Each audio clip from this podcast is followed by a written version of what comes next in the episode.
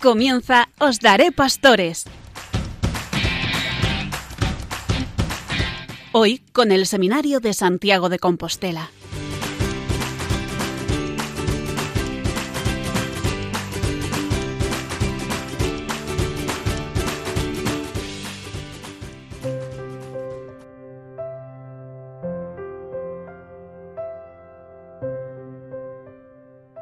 Buenas noches, queridos oyentes de Radio María. Bienvenidos una vez más, un mes más, en esta noche a nuestro programa Os Daré Pastores desde el Seminario Mayor de Santiago de Compostela. Nos estamos acercando al final del año litúrgico. Hemos celebrado ya la solemnidad de todos los santos y la conmemoración de todos los fieles difuntos y este próximo domingo tendrá lugar la solemnidad de Jesucristo, Rey del Universo. Pero además, también en este último mes, hemos tenido otras dos jornadas a celebrar en nuestra iglesia. En primer lugar, la jornada de la iglesia diocesana, que nos recuerda que la iglesia es comunión, que nos recuerda también que unas iglesias deben tener solicitud para con otras, es decir, ayudar a las diócesis y a las propias parroquias que la componen a difundir el anuncio del Evangelio y a celebrar los sacramentos de la fe. Y también este domingo pasado tuvo lugar la Jornada Mundial de los Pobres. En su homilía, el Papa Francisco nos recordaba que todos y cada uno de nosotros, que somos amados por Dios, debemos decidirnos a amar a los hijos más descartados. Decía el Papa que en ellos, en estos hijos más descartados, está el Señor. Cuidemos de los pobres, nos decía, en quienes está Cristo, que se hizo pobre por nosotros, él se identifica con el pobre y nos invitaba, nos interpelaba a sentirnos comprometidos para que ni uno de ellos se pierda. Y decía, no podemos quedarnos como aquellos de los que habla el Evangelio, admirando las hermosas piedras del templo, sin reconocer el verdadero templo de Dios que es el ser humano.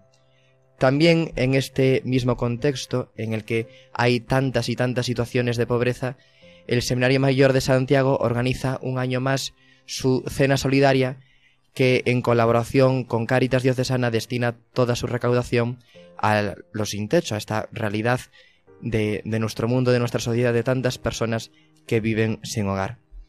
En el contexto de esta campaña a favor de las personas sin hogar, también nuestro arzobispo, don Julián Barrio, en su carta pastoral, nos decía que el objetivo fundamental es que toda persona viva con dignidad en un hogar propio, de manera permanente y en paz. El señor obispo hacía referencia también a la desprotección social, que es una realidad que sufren estas personas que no tienen hogar y que nosotros como cristianos debemos trabajar por su integración, por su dignidad y por sus propios derechos. En ese sentido, se agrava muchísimo más la situación de estas personas sin hogar con la situación de pandemia, de pospandemia que hemos atravesado y que gracias a Dios pues parece que ahora vemos un poco la luz al final del túnel, pero también por tantas y tantas situaciones de exposición que padecen estas personas sin techo. Se han cumplido ya 30 años de esta campaña de Cáritas y pues otras cuestiones que nos deben de preocupar son también la salud, el acceso al trabajo, la vivienda digna, el acceso a los servicios sociales, y por eso, pues nosotros conscientes de, toda esta situación y, y, urgidos como siempre por esa caridad cristiana, les adelantamos ya que esta cena solidaria organizada por el Seminario Mayor de Santiago en colaboración con Caritas tendrá lugar el próximo jueves 1 de diciembre con el siguiente programa de actos. A las 8 menos cuarto la celebración de la Santa Misa en la capilla del seminario y a continuación a las 9 la cena solidaria. También en el número de teléfono 981-583008 y en nuestra página web www.seminariomayorcompostelano.com tienen ustedes información sobre qué posibilidades hay de participar. Les repito el contacto 981-583008 y en la página web www.seminariomayorcompostelano.com. Y sin más, paso a presentarles la mesa de esta noche, que está compuesta en el espacio formativo por don Carlos Álvarez, rector del seminario. De la sección musical esta noche en nuestro programa está Reni Montero. También Pedro Vadillo nos traerá la catequesis del Papa y finalmente el espacio abierto de la mano de Enrique Malvar. Un saludo también y nuestra gratitud a nuestros técnicos, Carlos Velo y Víctor Leis. Les habla Ernesto Gómez. Quisiera comenzar esta noche con una breve oración a la Santísima Virgen María. Una oración muy breve que yo encontré de casualidad viendo el manual de indulgencias, porque pues esta oración eh, ha sido enriquecida con, con indulgencia y quisiera poner bajo la protección de la Virgen este programa con esta preciosa oración. Santa María, socorre a los desgraciados, ayuda a los apocados, consuela a los afligidos, ruega por el pueblo, preocúpate por el clero, intercede por las mujeres, que experimenten tu ayuda cuantos te recuerdan con piedad. Amén. Bien, pues después de esta oración vamos a ir a nuestras secciones. Don Carlos Álvarez, rector del seminario, pues tiene esta noche el espacio formativo. Don Carlos, buenas noches. Buenas noches a todos. Seguimos con el directorio para el ministerio y la vida de los presbíteros. Y dentro del apartado del sacramento de la penitencia que ya estuvimos viendo en el anterior programa, en el directorio habla de algo que también, por supuesto, por eso nos paramos en ello, ¿no? Por la importancia que tiene en la dirección espiritual para el mismo sacerdote y para los demás. A este respecto decía San Felipe Neri que no hay nada más peligroso en la vida espiritual que querer dirigirse uno a sí mismo. Y en base a esto del directorio en el número 73, dice que en paralelo al sacramento de la reconciliación, el presbítero dice no dejará de ejercer el ministerio de la dirección espiritual. Y lo dice porque, porque es un dice que es un beneficio grande para la Iglesia eh, en el tiempo presente. Esa actitud generosa, dice, y activa de los presbíteros al practicarla, dice que es una ocasión también importante para reconocer y sostener las vocaciones al sacerdocio y también a las distintas formas de la vida consagrada. Lo cual, bueno, pues es importante tenerlo en cuenta ya que nos lo dice la Iglesia y la propia experiencia en la formación, en la dirección espiritual, ¿no? de, lo que significa.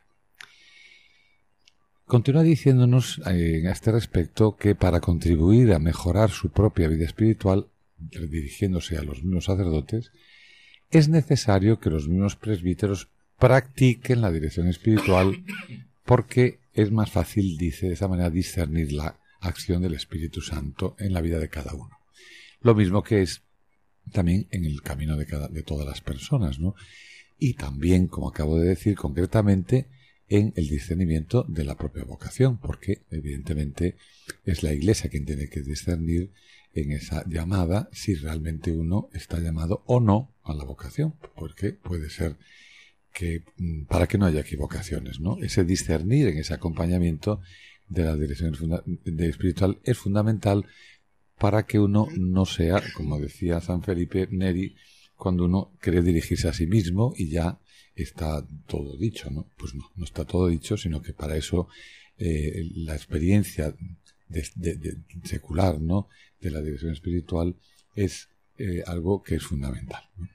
Por eso eh, continúa diciendo que al poner la formación de sus almas en las manos de un hermano sabio, madurarán desde los primeros pasos de su ministerio la conciencia de la importancia de no caminar solos por el camino de la vida espiritual y del empeño pastoral. Por eso es necesario el, que, el que, sea así. ¿no? Y a continuación hace una reflexión interesante sobre la liturgia de las horas, que para nosotros sacerdotes es un modo fundamental de estar delante del Señor, la liturgia, ¿no? porque dice, en ella rezamos como hombres que necesitan el diálogo con Dios, dando voz y supliendo también a todos aquellos que quizá no saben, no quieren o no encuentran tiempo para orar, ¿no? No olvidando nunca esa máxima, ¿no? De que para mirar hacia adelante tenemos que mirar hacia arriba. Por eso es tan importante también lo que, mm, como dice aquí el directorio, el Concilio Ecuménico Vaticano II, recuerda que los fieles que ejercen esta función no sólo cumplen el oficio de la Iglesia, sino que también participan del sumo honor de la esposa de Cristo, porque al alabar a Dios están ante su trono en nombre de la Madre Iglesia.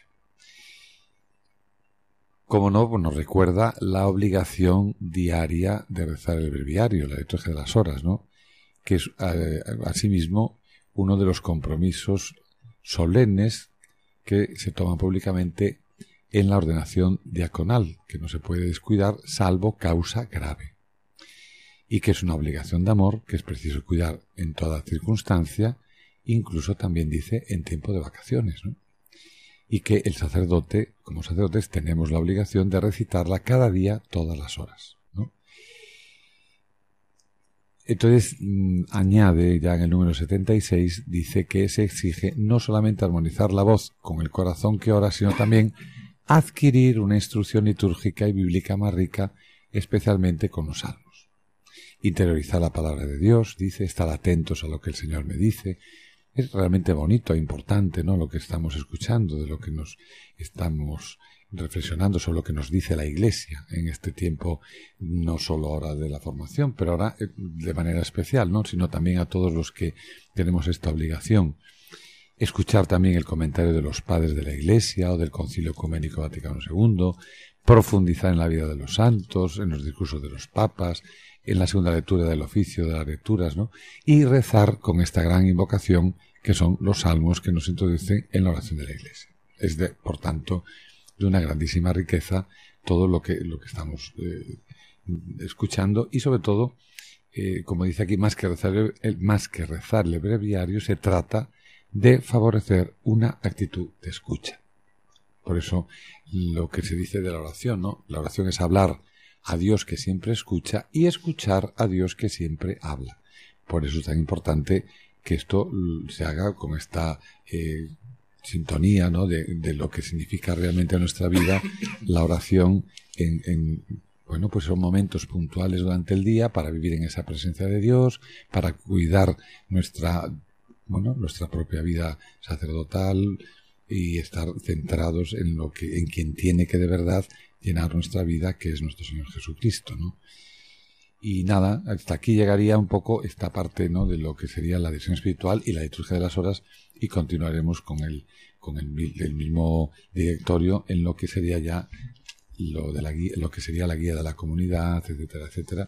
Pero para guiar la comunidad uno tiene que saber dejarse guiar por Dios, por el Señor, ya desde ahora, ¿eh? aquí en el seminario, por no hacerlo uno a su aire, porque aquí se viene a discernir, no se viene a imponer, ¿no? Se viene a compartir lo que uno tiene y por eso es tan importante la dirección espiritual y sobre todo la humildad y la sencillez para dejarse ayudar.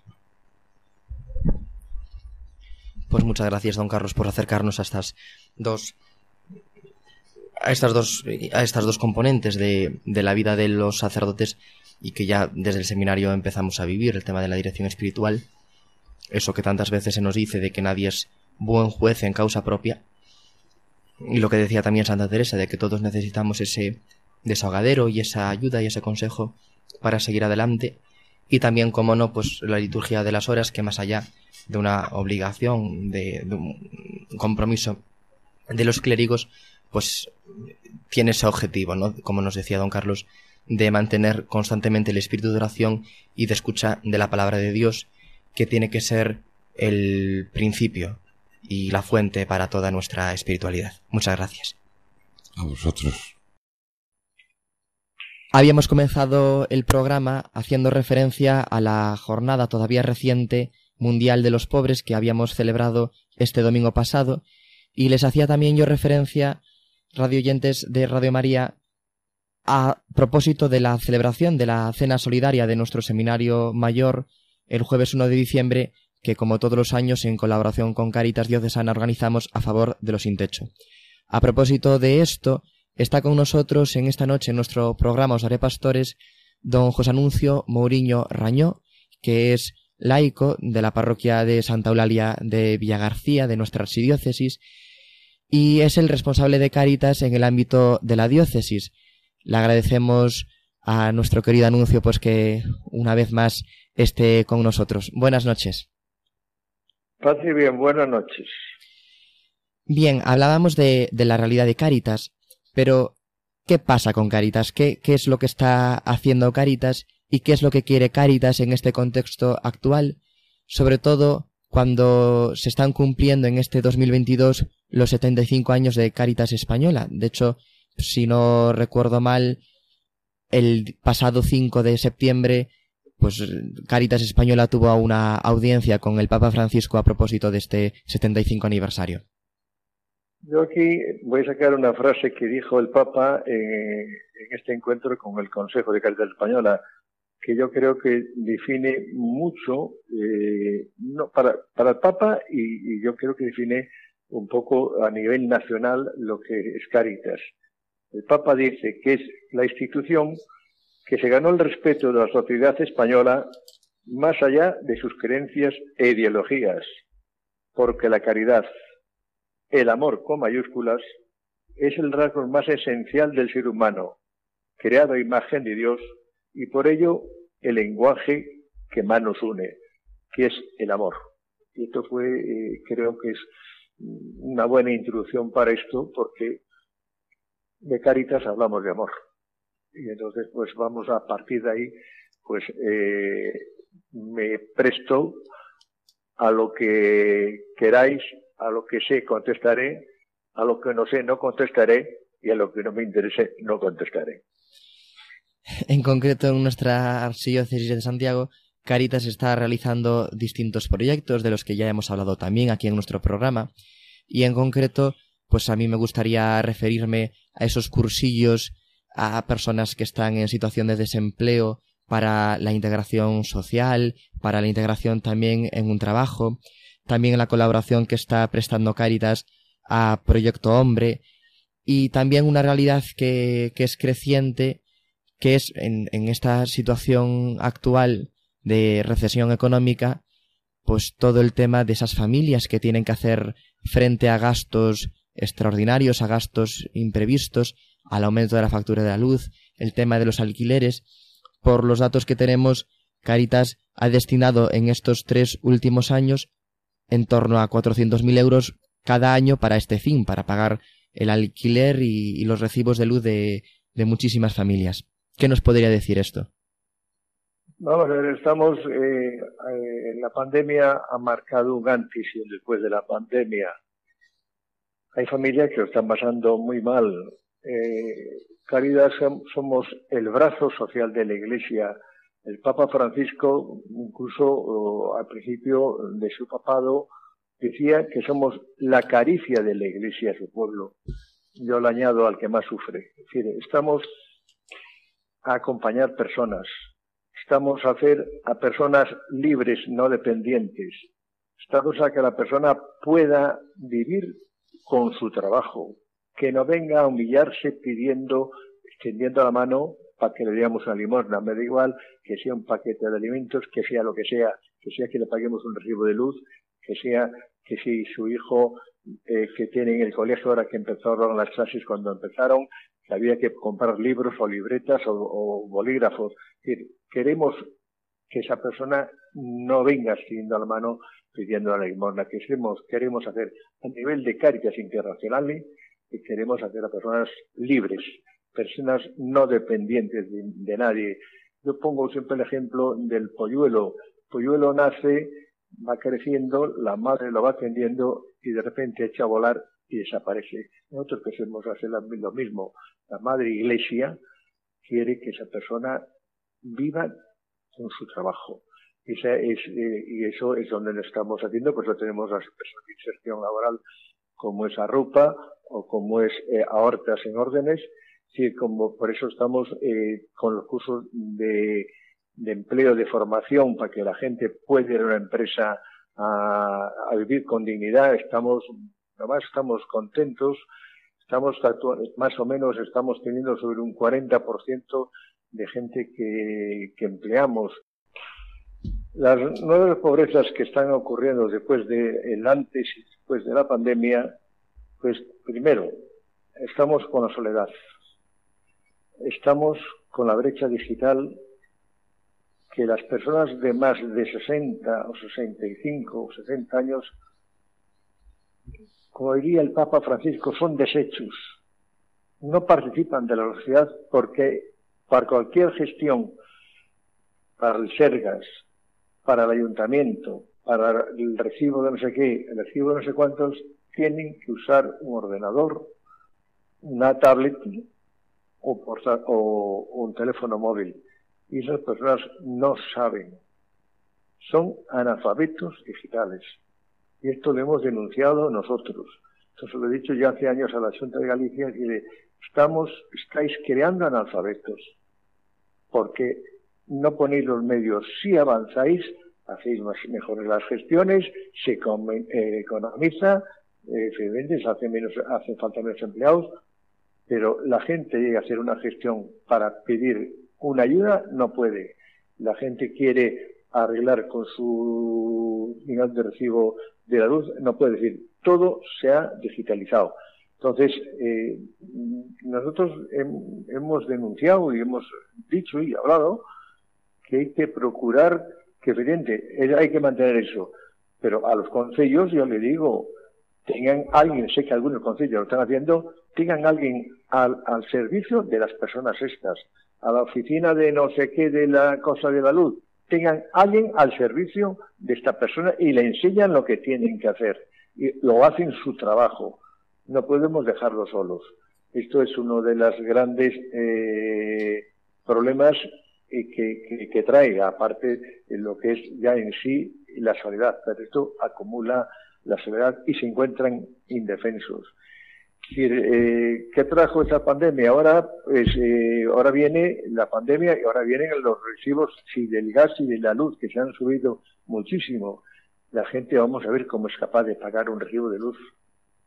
Ahora que van a venir el frío, porque estos días, aquí por lo menos con la lluvia, tuvimos menos frío, pero yo miraba ayer en un medio de comunicación que ya viene el frío y la nieve, esta gente va a poder encenderse una calefacción, cómo se va a calentar, qué hace con la luz, cómo come.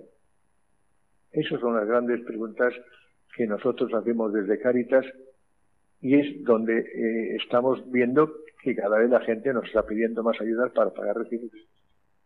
Y ahora vendrán los recibos de gas, y ahora vendrán más alquileres, porque la gente tiene que comer. La comida ha subido. ¿Quién va a pagar eso?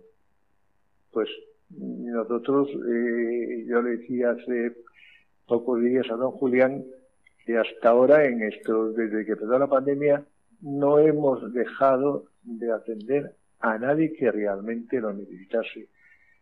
Y esperamos y nos preparamos para seguir haciéndolo. Estamos negociando, no, negociando, no, hablando con la Junta, con otras entidades, para ver cómo hacemos, cómo damos respuestas a necesidades, porque esas personas hay que atenderlas. Son hogares y ahora eh, hay, un, hay un tipo de hogar que, es, que está aumentando cada vez más, que es el monoparental. Mujeres solas con niños solos. Unos porque se han separado y el padre no paga y está trabajando, pero no paga la pensión que tiene derecho a pagar. Es decir, estas mujeres, ¿qué hacen con sus hijos? ¿Cómo pueden alimentarlos? Eso es la gran, la gran, el, gran objetivo que, que nos está preocupando porque es la gente que pase frío, la gente que pase hambre. No podemos consentirlo tendremos que buscar soluciones. ¿Cuáles? Pues iremos, como siempre, sobre la marcha, buscando soluciones a las cosas que, van, que van surgiendo. Pero siempre esta iglesia, siempre ha dado respuestas. Esta iglesia siempre estuvo, está y estará siempre al lado del pobre. Estará al lado de la persona que sufre. Ah. Porque lo que damos es amor. La situación actual nos hace ver que Caritas atiende no solamente a esas personas que están sin trabajo o que no tienen hogar, sino a personas que aún teniendo hogar y trabajo no llegan a fin de mes porque ese ingreso mínimo vital no les da para hacer frente a todos los recibos, a todas las facturas. El tema también que nos decía de la alimentación, que está cada vez más encarecida. Y sin duda que un problema grande de nuestra sociedad es la indiferencia, es la marginación digital, el problema también de la comunicación en el ámbito de la familia. Y Cáritas como iglesia está haciendo una denuncia profética de, todas estas situaciones de marginación, de individualismo y en definitiva de, pobreza. ¿No es cierto? Eh, claro, lo que estamos haciendo, somos la voz de los sin voz, eh, porque a nosotros aún se nos escucha, pero a la gente que está eh, empobrecida, a los pobres, a los que están en la calle, a los que están en la calle, a la, que no puede, a que pasa hambre, aunque grite no lo escuchan. A nosotros sí aún no se nos escucha. Entonces nosotros hay una frase que usamos mucho, somos la voz de los sin voz. Somos los que tenemos que gritar, decir qué es lo que pasa en nuestro alrededor cada vez somos más yo para mí, yo para mí, yo para mí. Somos tenemos que atender al vecino. No podemos dejar al vecino que se quede solo, porque antes en las comunidades aún se atendía a los personas mayores, ahora ya ni se atienden, porque cada uno tiene sus problemas. Y como dice alguno, bastante tengo, tengo con lo mío para atender lo de otro. Tenemos que hacer, eh, humanizar la sociedad, humanizar la sociedad, la sociedad la formamos todos. Hay algunas frases de, que me encantan del Papa Francisco que dice que somos un pueblo unido, no, no islas que se apañan solas. Y hay otra que me encanta, la iglesia somos un pueblo, nadie va por libre, todos somos un pueblo, en los pueblos nos conocemos, estamos dejando de conocernos. Yo cuando vivíamos, éramos, en mi época joven, había los barrios, nos conocíamos todos, los niños y niñas y las personas mayores. Ahora, en un edificio, ni se conoce al que vive en el piso de superior, ni el piso inferior. No nos conocemos en los edificios, en las comunidades.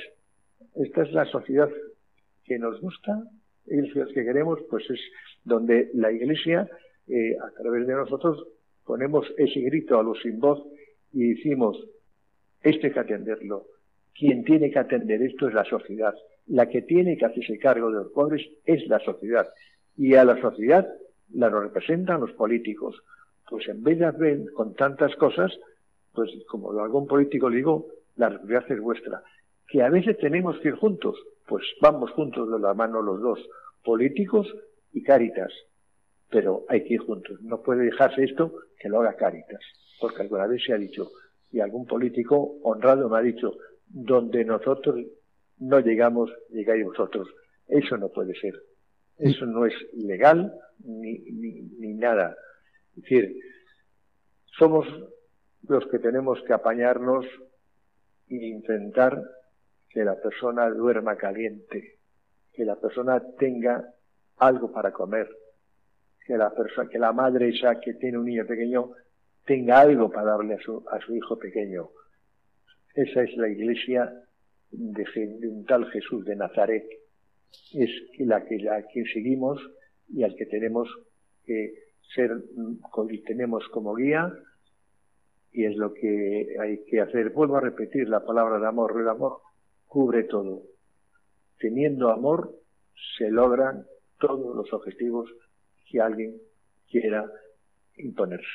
Quiero recalcar esto último que nos decía, de que a donde las instituciones estatales, eh, autonómicas no llegan, a donde no llegan las ayudas, digamos, sociales, ahí está la Iglesia a través de Cáritas prestando su ayuda y su colaboración frente a tantas situaciones de exclusión, de marginación y de pobreza en nuestra sociedad, en nuestro país.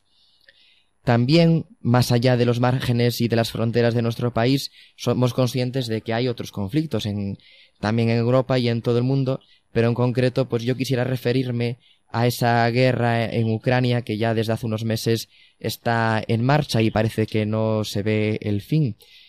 en un grupo grande de refugiados ucranianos, fundamentalmente mujeres y niños, un total de 44 en el Monte del Gozo, también aquí en nuestro seminario y en la Casa Diocesana de Ejercicios estuvieron acogidos durante un tiempo un grupo de refugiados y todavía en nuestra diócesis pues se sigue prestando servicio a estas mujeres fundamentalmente y niños que han tenido que huir de su país por una guerra y también la Iglesia diocesana a través de Caritas les está prestando todo tipo de ayudas, ¿verdad? Tanto de odontología, de lentes oculares, de ropa, de integración social, de promoción del trabajo. ¿Qué nos podría decir de esto? En el centro Juan Pablo II del Monte del Gozo, Padre Román habló con nuestro arzobispo y es una apuesta, digamos, del arzobispo la atención a esas personas hablaron con nosotros y dijimos, vamos a intentarlo. Y Caritas, se, Caritas se comprometió durante un año que íbamos a atender a las familias que llegasen allí con un máximo de 44 personas.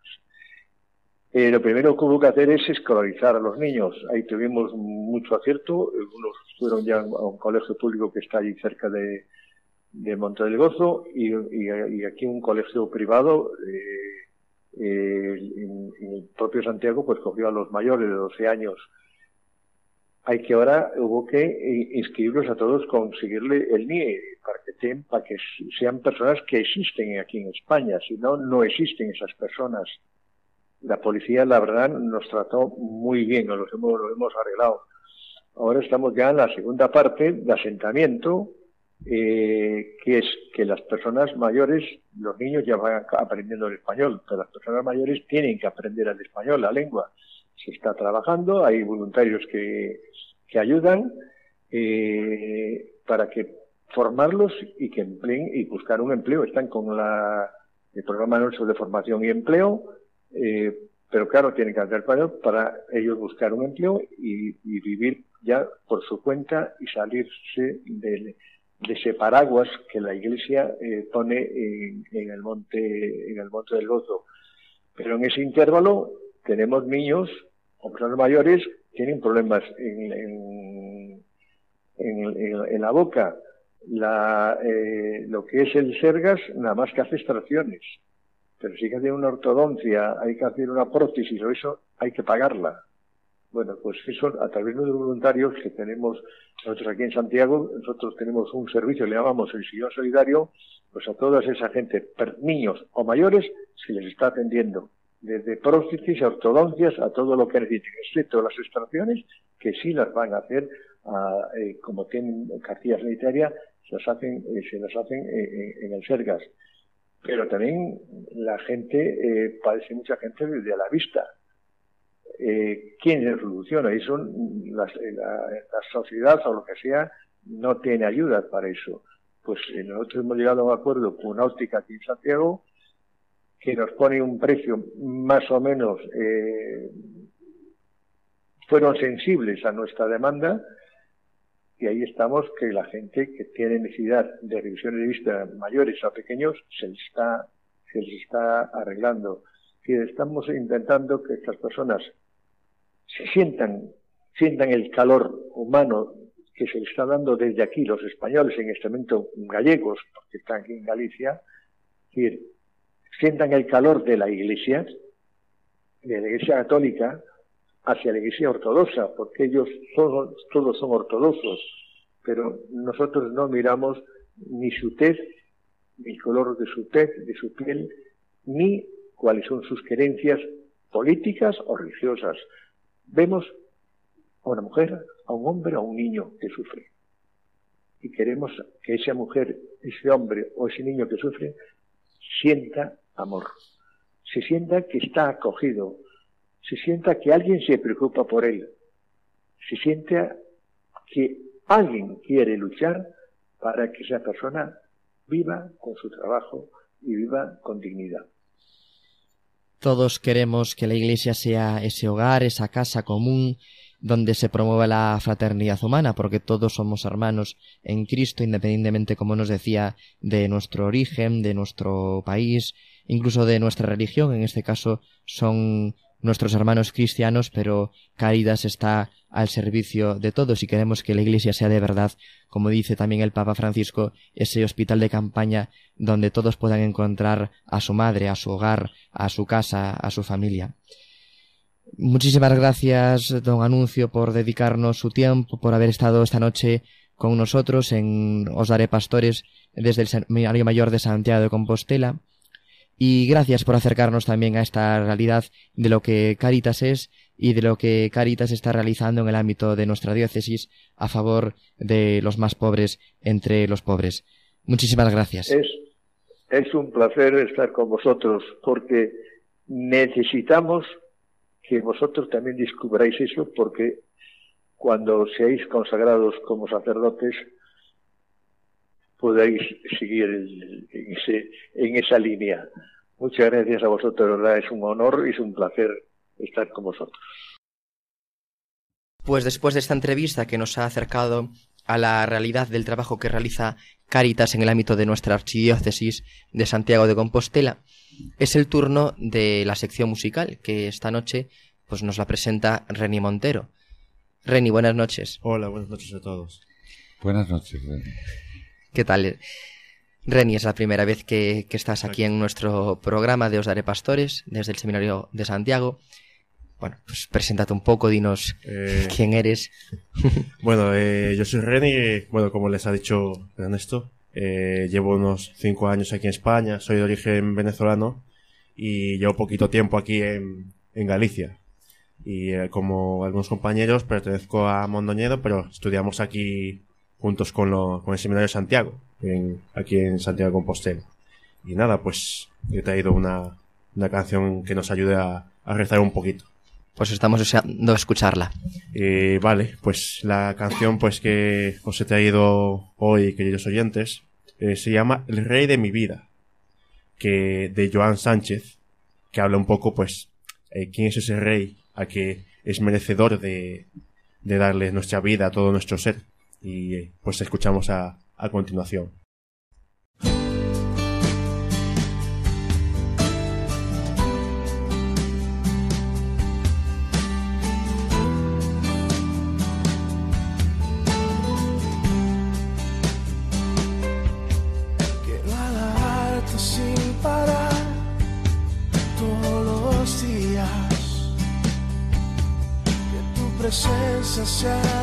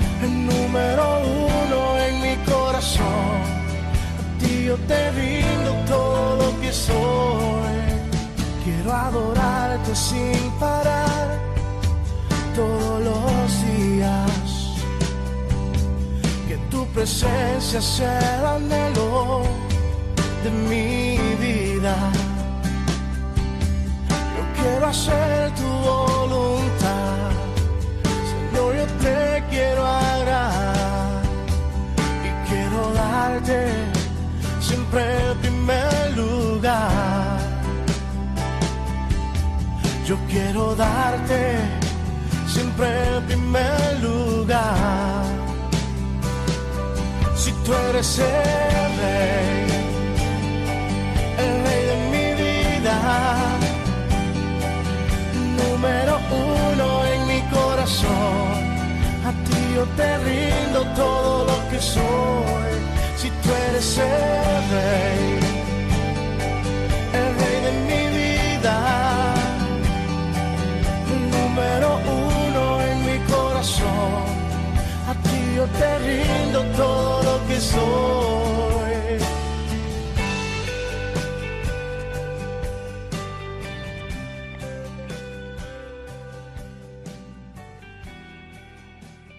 Acabamos de escuchar esta canción titulada El, Rey de mi vida, pues que nos habla de un rey, de un rey que es merecedor de pues darle toda nuestra vida y al que le pertenece todo nuestro ser.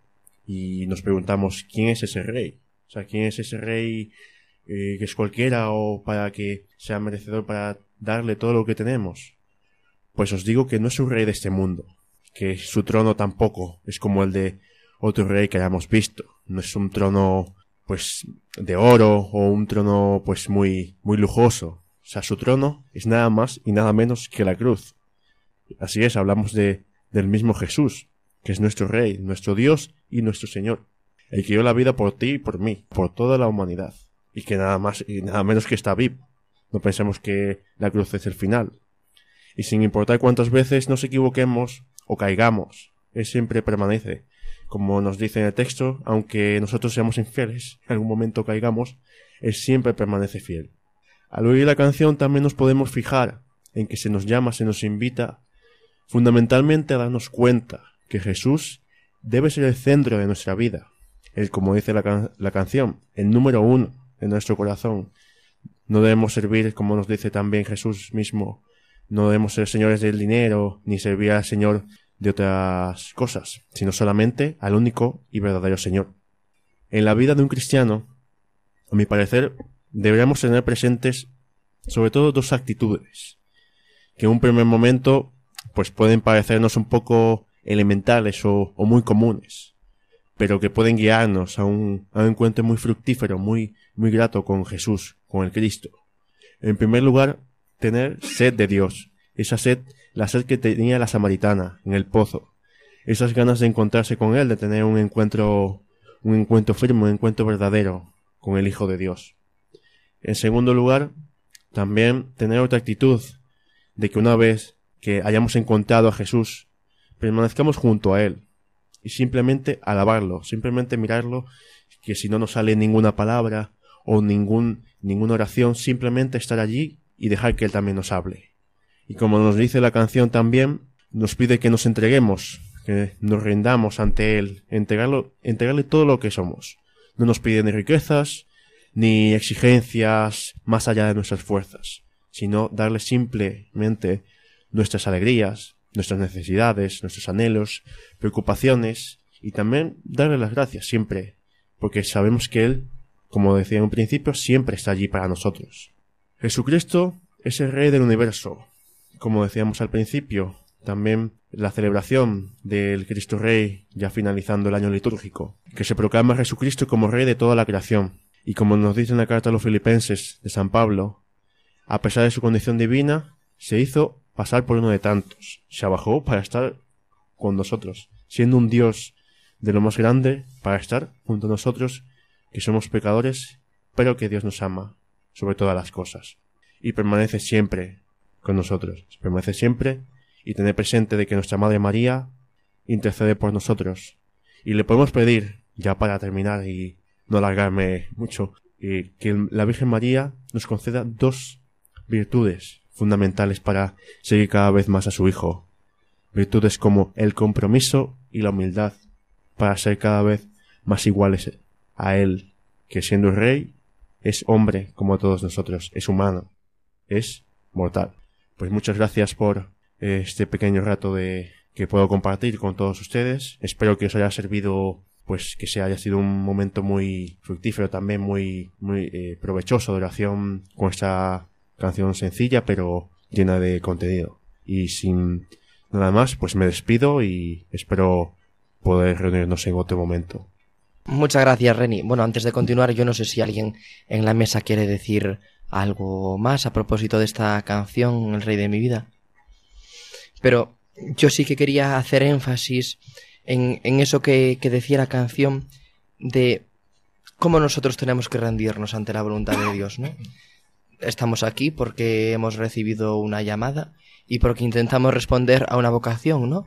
Y en definitiva eso es responder, eso es hacer la voluntad de Dios como lo hizo también la Santísima Virgen, y cada uno, pues en su propio estado, en su propia condición de vida, pues debe tratar de responder a esa voluntad de Dios, a esa providencia que nos va guiando, que nos va pidiendo en cada momento lo que debemos hacer.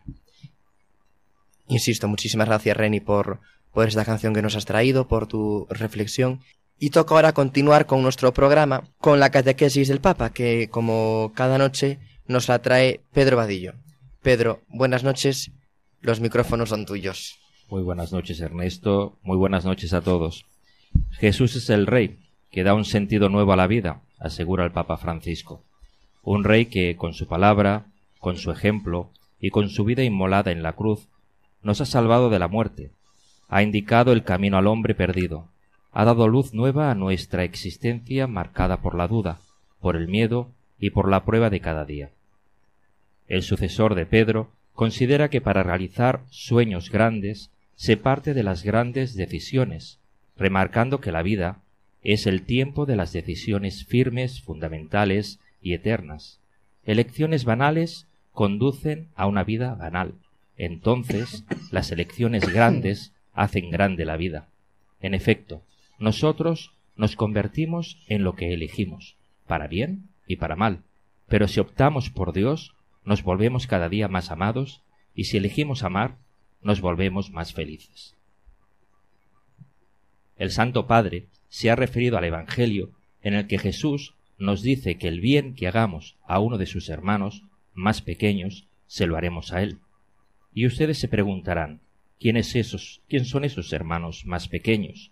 Pues esos hermanos son los hambrientos, los sedientos, los extranjeros, los pobres, los enfermos, los encarcelados, entre otros muchos.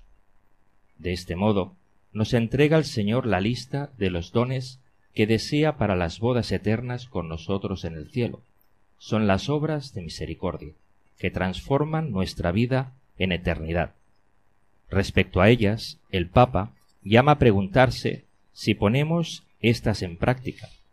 Yo estoy ahí, te dice Jesús, te espero ahí, donde no imaginas, y donde quizás ni siquiera quieres mirar, ahí en los pobres.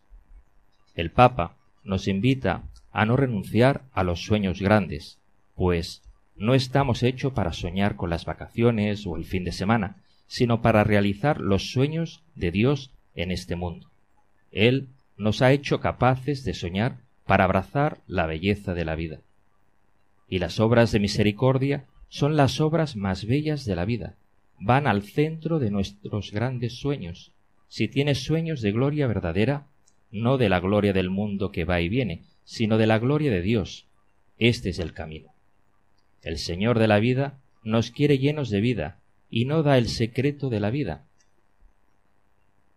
Esta se posee solamente entregándola, y esta es una regla de vida. La vida se posee ahora y eternamente, sólo dándola. El obispo de Roma se refiere a los obstáculos que vuelven arduas las elecciones, tales como el miedo, la inseguridad, los porqués sin respuesta, tantos porqués. Sin embargo, apunta, el amor nos pide que vayamos más allá, que no nos quedemos sujetos a los porqués de la vida, esperando que llegue una respuesta del cielo. La respuesta ha llegado, es la mirada del Padre que nos ama y nos ha enviado el Hijo. El amor nos impulsa a pasar de los porqués al para quién, del por qué vivo al para quién vivo, del por qué me pasa esto al para quién puedo hacer el bien. Ante la pregunta ¿para quién? debemos responder no sólo para mí mismo. La vida ya está llena de decisiones que tomamos mirando nuestro beneficio, pero corremos el riesgo de que pasen los años pensando en nosotros mismos sin comenzar a amar.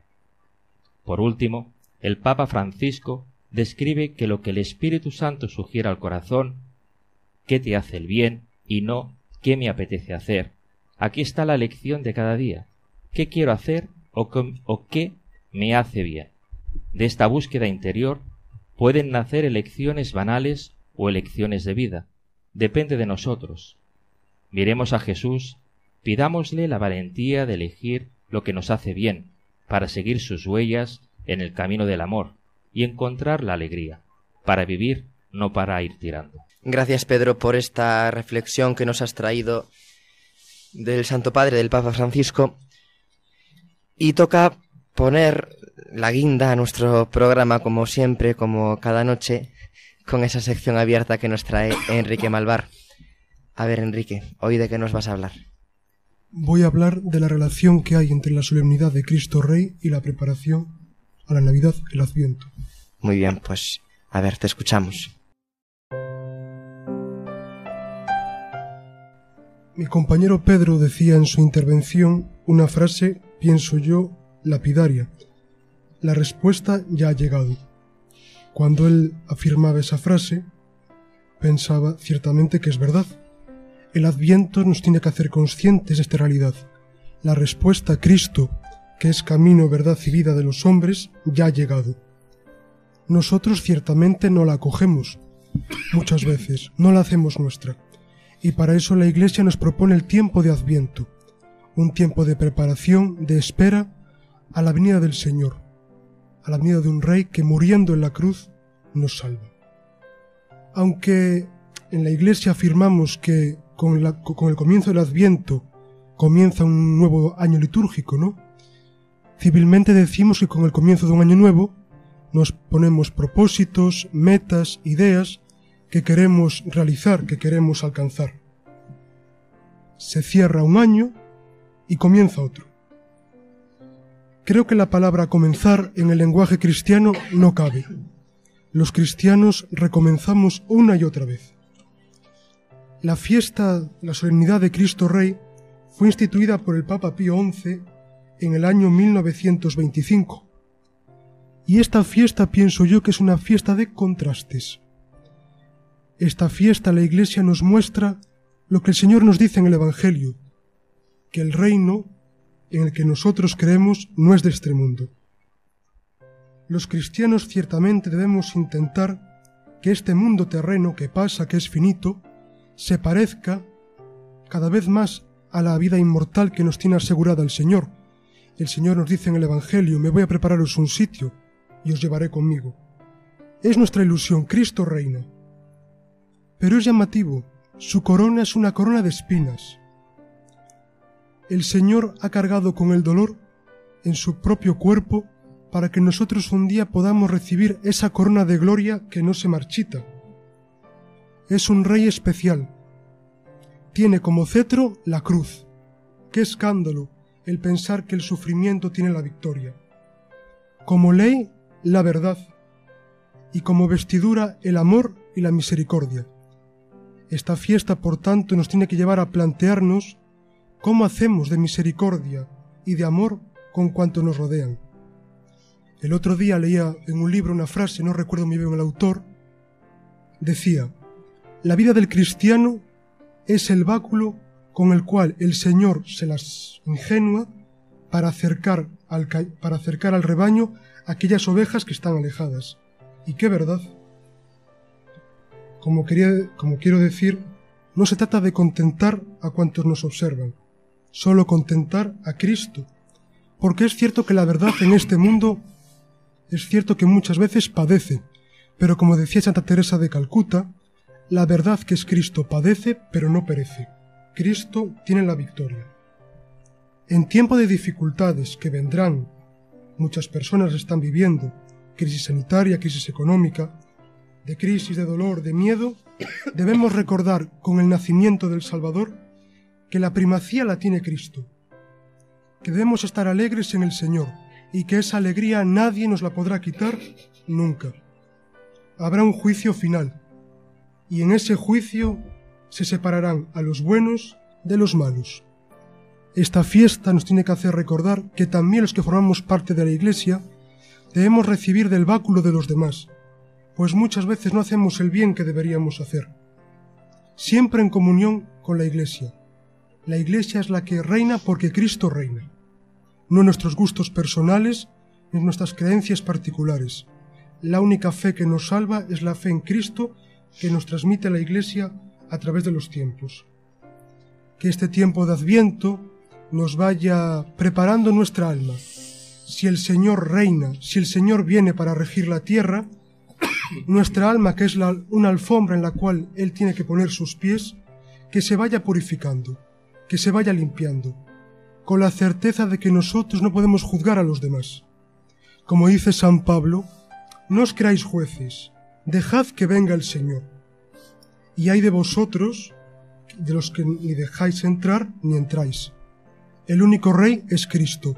Nosotros somos embajadores o siervos inútiles, que muchas veces no hacemos lo que deberíamos hacer. En definitiva, que este adviento nos sirva para darnos cuenta de que tenemos que sentir como cristianos, vivir como cristianos, hablar como cristianos y pensar como cristianos. Primero Cristo, luego la Iglesia y luego nuestros gustos personales si caben.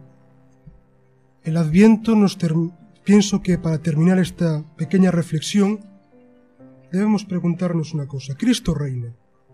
Y si Él llegase hoy a nuestras vidas, si hoy nos pidiera cuentas, nosotros entraríamos en su corte. Muchas gracias. Muchísimas gracias Enrique por esta reflexión que nos has traído acerca de esta solemnidad que vamos a celebrar este próximo domingo de nuestro Señor Jesucristo, Rey del Universo. Buenas noches y hasta el próximo programa.